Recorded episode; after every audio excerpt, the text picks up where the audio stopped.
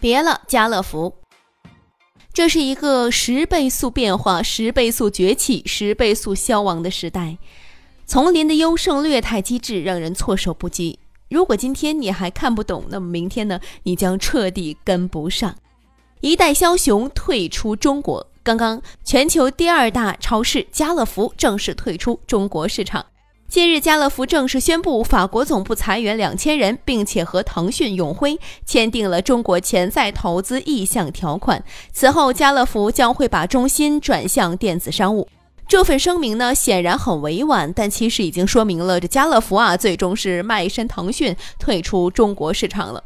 虽然家乐福退出中国市场事发突然，但是呢，其实也不是无迹可寻的。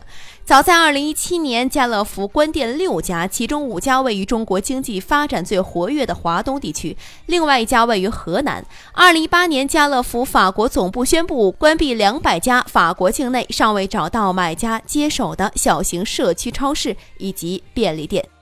事实上，家乐福很早之前就一直在寻求买家，只是这几年零售的日子都不好过。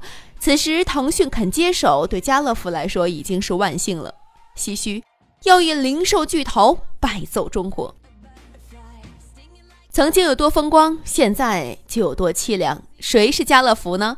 想必大家应该都很熟悉。成立于一九五九年的家乐福是欧洲第一大零售商，世界第二大零售连锁集团，更是大卖场业态的首创者。自一九六九年开始进入国际市场之后，已经在全球三十多个国家开了一万一千家店了，而且呢，服务超两亿人，最巅峰时拥有超过五十万名的员工。零四年，家乐福被评为全球五百强第二十二位。一九九五年，家乐福引入中国，彼时的中国改革开放不久，万物待兴。毫无意外，家乐福在短短几年间就开了上百家店，每到一地可以说都是火爆的不行啊。月满则亏，水满则溢。舒适的环境使得家乐福渐渐丧失了创新能力。终于到了零九年，家乐福在中国的业绩开始下滑，而且是以每年百分之十左右的幅度下跌。直到现在，家乐福的业绩都丝毫没有好转的迹象。与此同时，中国的同行们却在努力学习家乐福模式，挖角家乐福人才，不断创新，并乐此不疲。因此。在遭到了新业态冲击时，家乐福才会如此的不堪一击。家乐福也曾试图反击过，但是家乐福没有建立自己的配送中心和物流环节，没有自己的供应系统，这样的家乐福怎么可能和电商竞争呢？这还不止哦，随着便利店兴起，又瓜分了一大部分市场，家乐福的败退早已注定。抛弃你的是你自己，卖身退出中国市场，这个也是迟早的事儿。冲击来了，无人幸免。被时代抛弃的又何止是家乐福呢？不仅仅是家乐福，这几年几乎每个人都说开超市不行了。你看，沃尔玛、家乐福这样的国际巨头，不都顶不住了吗？我们来看看全球最大沃尔玛。二零一六年，沃尔玛宣布全球关店二百六十九家，中国区关店十三家。二零一七年，沃尔玛中国关店二十四家。二零一八年上半年还没过完，沃尔玛已经在上海、芜湖、绍兴、唐山、南京、深圳、通辽关店八家。时代的冲击又岂止是零售行业呢？有多少英雄败在了因循守旧？你能想象吗？曾经相机市场的巨无霸柯达，却是数码相机的发明人。柯达因为害怕数码相机给胶卷带来毁灭性的打击，数码相机的技术被柯达束之高阁。然后日本数码相机消灭了柯达。你能想象吗？消灭柯达之后，无比强大的日本相机产业，其辉煌也不过十来年。高速发展的手机产业摧毁了消费级数码相机市场。今天，苹果、三星、华为、小米们才是消费级数码相机市场的主人。这里有一串又一串的阵亡名单，比如说像诺基亚手机呀、索尼笔记本呐、摩托罗拉手机呀、雅虎网啊等等。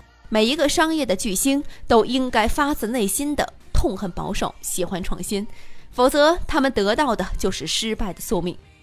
每个帝国没落的背后，都被人贴上了两个字的标签，那就是保守。你感到绝望的时候，有人却看到了曙光。就像马云说的，很多时候不是实体不行了，而是你的实体不行了；不是电商不行了，而是你的电商不行了。早在二零一七年三月的云栖大会上，马云正式声明。纯电商时代已经过去，未来十年将是新零售的时代。未来十年，传统零售业还将被再次颠覆，其冲击力甚至是以往的数倍。不要等遭受冲击的时候，又怪我没有提醒你啊！新零售奥秘到底在哪里呢？我想最重要的莫过于一个字，那就是“新”。今天我们在谈新零售，其核心奥秘必然在于新。用这个时代最新的技术——大数据、云计算、人工智能来改造数千年历史的零售业。如今，马云的话刚刚过去不到两年，中国传统零售业就已经发生巨变，我们耳熟能详的传统超市就变了模样。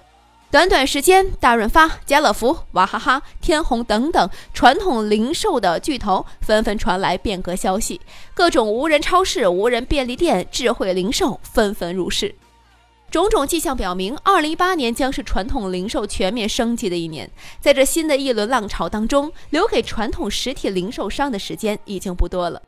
时代的变化总是越来越快的，从百年一变到五十年一变，再到如今的十年、五年一变。没有一种商业模式是可以长存的呀，更没有一种竞争力是可以永恒的。只有时刻保持危机感，正视每一次变革才能不被淘汰。记住这个时代，唯一不变的，就是变化。